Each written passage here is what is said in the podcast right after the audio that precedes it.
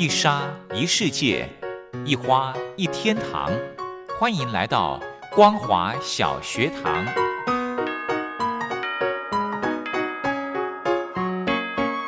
让我们一起学习，一起分享。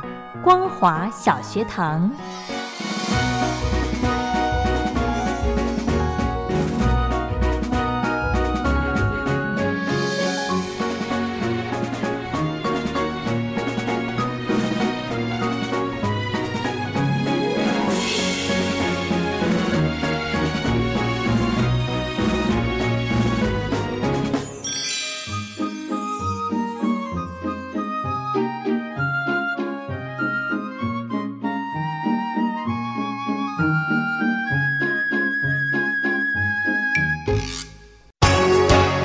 流行小学堂。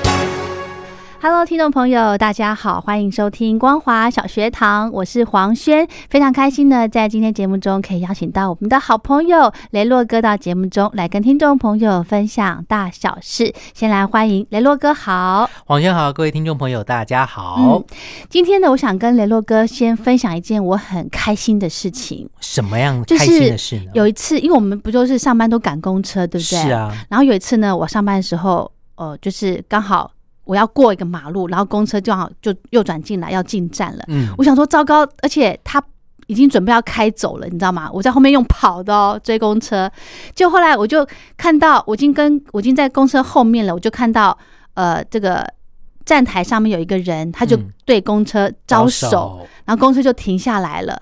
然后那个人没有上车哦，他是帮我招手哎，哦，然后我就跟他致个意，我就赶快，因为后门开了嘛，我就跟他致个意，我就赶快上车。是。你知道我上车整个就是笑的，你知道吗？举手之劳哦，然后让你又很开心，可以赶上那一班公车，，对对对，我就觉得那个人真的是太好了，太佛心了吧？，对，所以我下次也要这样，哦。尤其是特别呃碰到一些老人家。啊，对，对不对？因为你常嗯常看到，有时候在上下班的时间人比较多，那车子可能满了之后，他就要走了。是那有的老人家会在后面拍车门，你知道拍拍车体，蛮危险，真的很危险。是，对，所以我下次也可以，哎，就是帮人家招个手，即便我自己不上车也也无所谓，有人要上车啊，对啊，之前我有在站牌有遇过，说老人家说他眼睛不好，嗯他要坐一个这个公车到内湖去，嗯他就没有跟我求救，可能因为我是男生，他就先跟旁边的一个小姐说啊，小姐啊，那个我待会要坐那个哪一辆车二八七去哪里，要去内湖等等的。哼他就说你帮我看一下，因为他怕他看不到公车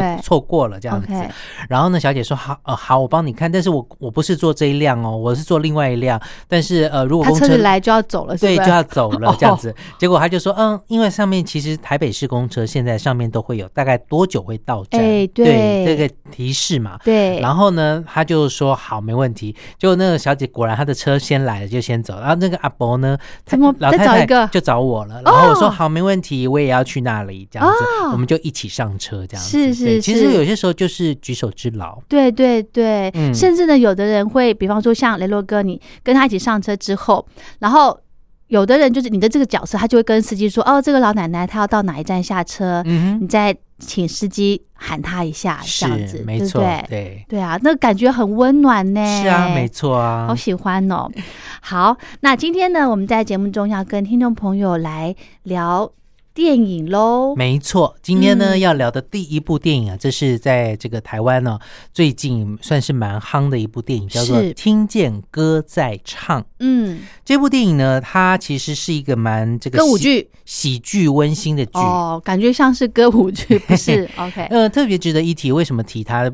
倒不是因为导演是我的国中同学，但是我真啊。跟导演真的是国中同班同学，而且我们还是合唱团的同班同学。哇，因为在国中的时候呢，我们那时候的学校很特别，就是进入学的时候，每个人去试音，然后呢把声音好的挑出来变成一班，我们班就是合唱团、合唱班，所以每次呢要代表学校出团比赛的时候呢，那一阵子我们整天从第一节课到第八节课，我们做的就是唱歌这件事情，哇，其他课都不用上了。但是呢，我们班的这个成绩呢，在班导师的要求之下，又必须在维持在水准以上，嗯希望能够更好。嗯所以说，就是变成就必须要允文允武，嗯在这个唱歌的同时，兼顾比赛的同时呢，功课程也要兼顾，嗯对。所以呢，呃，那时候我不晓得，因为我还没有跟我那个同学深聊过，嗯就是因为这一部电影呢，在讲这个儿童合唱团的事情。是是是，因为这个故事呢，发生在呃台东那边嗯的一个、呃偏远部落的学校。嗯因为其实台湾现在还包含很多世界地方的人都开始少子化，是所以说，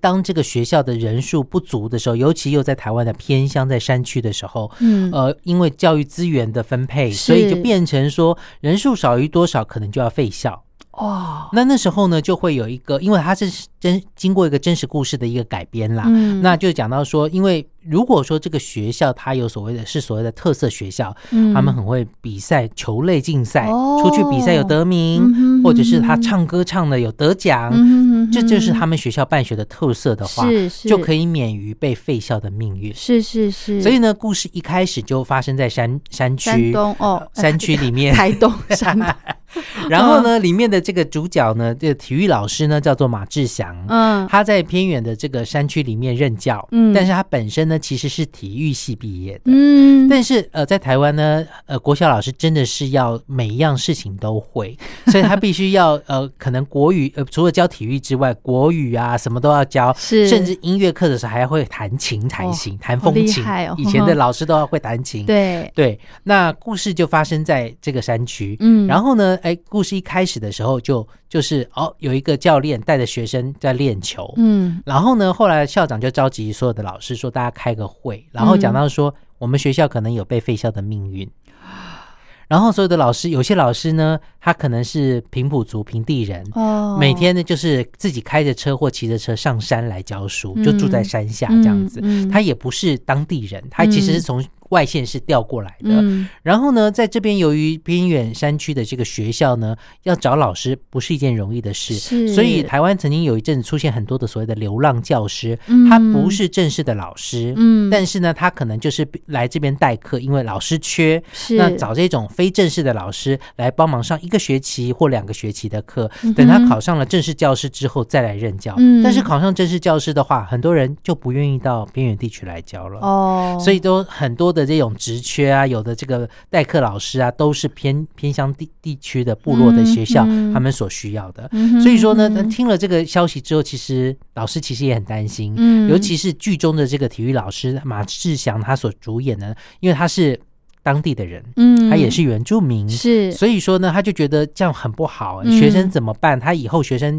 必须千里迢迢到山下或其他的校区去上课，嗯一走就是十公里、二十公里，对学生来说嗯真的是太远了。是那于是乎呢，他们就想说，嗯，我们学校其实有很多的小阿妹啊、小罗志祥啊，嗯还是小萧敬腾啊等等，是是哎，也许可以，尤其原住民大家都知道很会唱歌，没。错没错，真的不如把这个合呃唱歌合唱团这件事情变成他们学校的特色。哎对，好好，所以呢，他们就决定说，嗯，也许这样是一个不错的选择。所以呢，这时候呢，哎，就来了另外一个人了，因为呃，这个另外一个主角叫 ella，S H E 的 ella 出现了，哦是是。他刚好是一个代课的老师。然后呢，这个老师呢来到这里的时候呢，刚好就遇到了这个学生呢在练球，啊。啊，因为他们学校本来就在练排球啊等等的，嗯。结果一杀球，有学生一打呢打到了蜂窝，哎呦糟糕，那个蜜蜂就飞出来啦，老师就赶快马志祥就抱着学生赶快冲进那个里面，然后他全身被叮的到处都是的。啊然后呢，后来这个他们把他就马志祥就把衣服外套脱下来，去包住那个蜂窝，把它丢到山下去。哦，因为蜂巢，它蜜蜂会跟着蜂巢走的习性，所以就后来就走，但是他全身都肿起来了，怎么办呢？就把刚刚的球队小朋友从教室里面叫出来，嗯男生通通叫出来，嗯拿了一个水桶，叫他们围在那边尿尿。因为台湾最传统就是被蜜蜂蛰了之后呢，就是淋阿莫尼亚就可以消肿，避免 有更进一步的危害。是是是，那 ella 呢，刚好要来这个学校报道，他就目睹了这一幕，他就觉得天哪，我来到了是什么学校？OK，当他来了之后呢，他也听到了这个学校可能要废校的命嗯运。那他又本身是音乐老师，是所以说呢，当然训练合唱团的这件事情就落在他身上了。哎对，但是呃，ella 说啦，呃，合唱团里面他有规定要多少的学生跟跟老师要有指挥，要有伴奏。对他是可以当伴奏，那指挥怎么办呢？嗯于是乎呢，马志祥说：“我我可以。嗯，那因为男在台湾男生都要当兵嘛，是所以他带学生的那个指挥的就起步奏，就开始唱，然后呢就唱，然后 ella 就觉得说你这样可以吗？嗯，然后呃，马志祥他连五线谱那豆芽菜都看不懂，这样可以吗？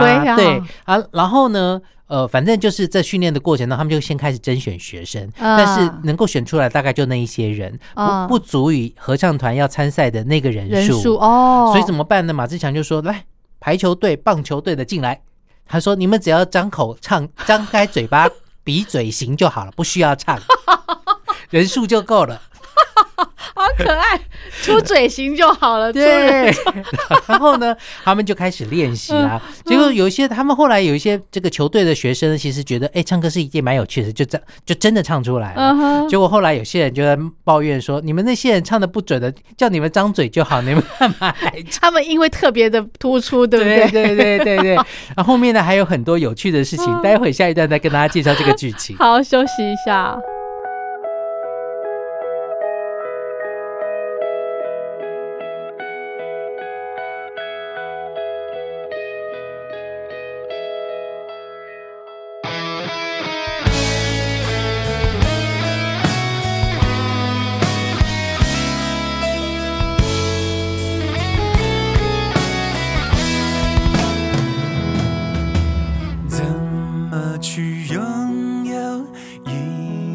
彩虹？怎么去拥抱一夏天的风？天上的星星像地上的人，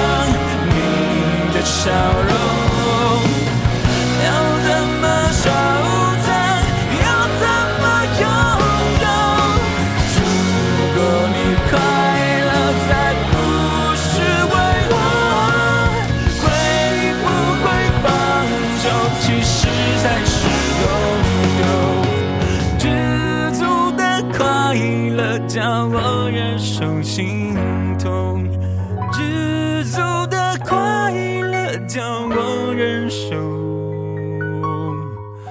心。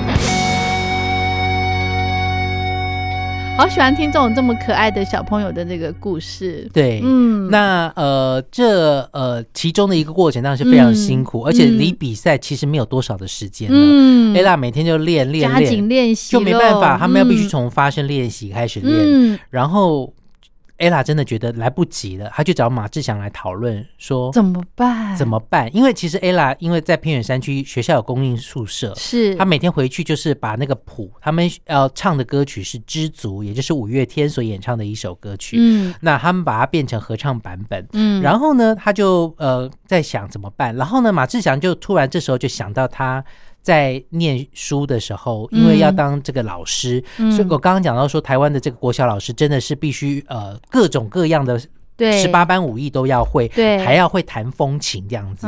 所以对他来说呢，他就想到他以前在念书的时候，因为要毕业，必须要连音乐这些都要会，因为你不晓得你除了体育之外还要教哪些，国语、数学这是一定的嘛，社会也是一定的。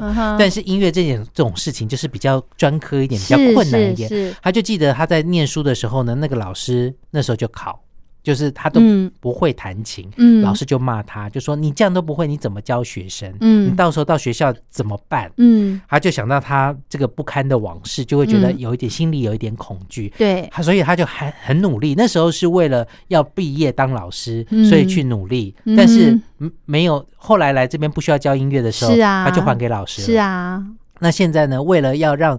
这个学校能够留下来，嗯所以呢，他必须再重拾起，而且他说他自愿要当指挥，可他不知道怎么当指挥，然后要在哪里大声小声，然后呢，他就跟 ella 做了一些讨论，这样的是后来呢，ella 其实有一点生气，说你们这些老师太自私了。哦，为什么？你们不能因为学校要被废，你们就没有工作，所以你们才要学生去参加比赛。哦他 ella 从这个角度来就觉得在利用学生是吗？，对这其实也是没错，但是呢，可是只有这个方法啊。对，那当然呢，他其中还有一些过程是后面要交代的，嗯因为他们在这个练习的过程当中，就慢慢的，马志祥自己也进步，他就利用课余的时间，还有晚上回宿舍的时间，就开始学五线谱或等等的。哇，好认真。对，然后呢，就开始练习唱，然后呢，嗯呃，有些在合唱团的时候，有些情感渐弱加强，嗯嗯但是呃，你跟孩子讲这些东西，他们其实没有办法知道。嗯孩子里面知道，就是他，因为他们是布农族的，嗯他们知道打猎，所以他们就说，好，如果这要。这个很声音要变大的话，就像拉弓一样很用力，哦声音打出去，他就用他们会的方式。是所以马志祥在好指理解。指挥的时候呢，嗯用他们能够理解的手势对来指挥。对对其实指挥真的就是只是让你跟团员之间的沟通能够顺利，没有规定说一定要像交响乐团的那种指挥。哦，才是正确的哦，这样对 OK 所以说呃，他们就就准备要去参加比赛了。哈，那你觉得他们这么短的练习去参加比赛会怎么样呢？成绩可能没有办法这个很很好吧？对，没有得奖嗯，是没有得奖但是看得出他们一定很努力。很努力，没有得奖。嗯可是呢，到了呃比赛的现场的时候，他们就发现说，哇，其他学校的合唱团他们都有自己的制服、合唱团的衣服等等，哦这些孩子来到市中心的时候，就觉得不如人，还反而跟老师说：“老师，我们回去好不好？”他们都听到别人在外面练习了，就说他们都唱的这么好，我们才这么仓促成军，没有办法。然后那时候 ella 跟马志祥才发现说，这些孩子需要的是信心。是的，是的，从小到大的长大过程当中，信心这件事情是很重要的。当你一直受挫的时候，你往后做任何事情，你都不再有信心，你就会觉得自己做的不好，会怀疑所以他们就觉得说，嗯。好，这次比赛回去之后，真的就没得名，嗯，学校也确定要被废了。然后呢，这时候马志祥还是不死心，是。他说还有一个呃土地的声音的这个比赛，嗯。听见土地的声音的台湾歌谣的比赛。嗯。然后呢，他刚刚讲到说，他们第一次的比赛的时候，他遇到马志祥遇到了以前他在学校念书的时候，说他音乐都不会的那个老师，嗯。他就去问老师说：“老师，请问一下，我们输在什么地方？”哦，OK，老师说，因为这些其他学校的孩子，他们都来自于城市，他们唱的都是跟他们有关的。你们的孩子最熟悉的，应该不会是流行歌曲，应该是一些原住民的歌曲。啊，我起鸡皮疙瘩了，而且有些时候，呃，唱歌的过程当中，情感是很重要的。呃，你们也许音不准，但是因为你们有了钢琴的陪衬之后，嗯你们会发现那个不准会更明显。嗯，但是如果像是布农族啊等等的一些族的八部合音的话，是一起不准会有一起不准的和谐度出现。是是你们应该发挥你们的特色。于是马志祥听到了这个之后，回到学校，虽然嗯学校已经公文下来会被废但是呢，他仍然不死心，想说那他们再去参加另外一个刚刚讲到的台湾的这个土土地的声音哦的歌谣比赛。是是然后也继续参加，但是他们这时候呢，就有了剧中的这个拍手歌的这一首歌曲，嗯。然后呢，他们就是唱他们的族语的歌曲，嗯。然后也是准备好，然后甚至呢，因为他们的这个练习也感动了，因他们因为要到再去参加一个比赛，嗯。所以他们就是因为山里面有教堂，他们就去募款。嗯。每个礼拜来做礼拜的人呢，他们就跟他募款，而且都是很多的家长，因为其实有很多的山偏远山区的原住民的孩子的家长，嗯。他们平常都是在山下工作，是。假日才回来，是。所以其实在，呃山山里面部落里面呢，都是委托给爷爷奶奶来照顾。哦对，那所以说你就会发现说啊，这些爸爸妈妈来看到孩子有一些成长跟进步，请他们捐献赞助孩子一起去参加比赛，嗯他们愿意。是而且他们觉得孩子在这个唱歌的过程当中，明显的增加了自信心。嗯对，嗯那